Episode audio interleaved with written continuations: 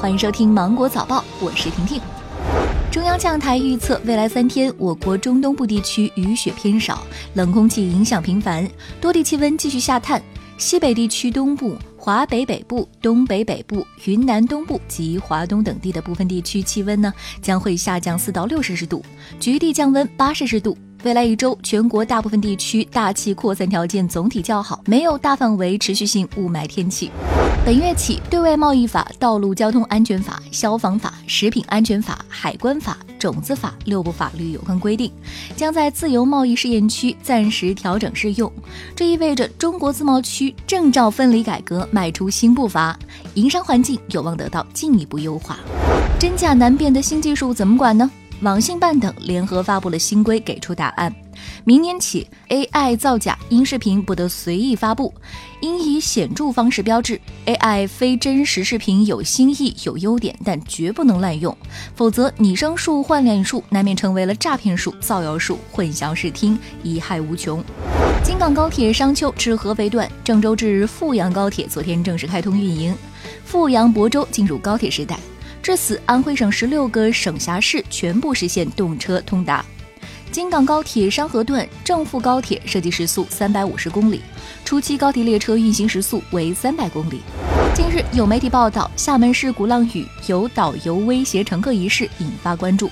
厦门市监局昨天对此事处理结果进行通报，其中一家涉事公司因构成商业贿赂的违法行为，拟对该公司处以五十万元罚款，并吊销营业执照。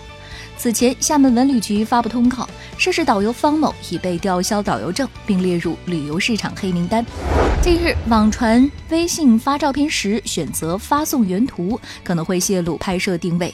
有专家表示，的确如此，但需要同时满足三个条件：一、手机 GPS 定位打开；二、拍照设置了保存地理位置；三、发送原图。那怎样避免呢？可以在拍摄时选择关闭位置信息，或者是不发送原图。在昨天结束的二零一九赛季中超末轮比赛中，广州恒大主场三比零战胜上海申花，第八次夺得中超冠军。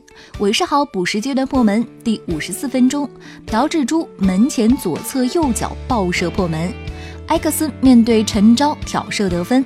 广州恒大曾在二零一一至二零一七赛季完成中超七连冠，本赛季又在与北京国安、上海上港的激烈竞争中成为赢家，荣膺中超八冠王。亚足联官网公布了2020年 U19 亚青赛十六支参赛队伍名单，除了东道主乌兹别克斯坦之外，十五支球队通过预选赛锁定了正赛席位。其中，老挝、越南、也门和柬埔寨以四个小组第二的身份晋级，这是柬埔寨四十五年来第一次闯入 U19 亚青赛正赛，而中国队未能晋级，一九九四年之后首度无缘亚青赛正赛。那好了，今天新闻就这样。我们明天见，拜拜。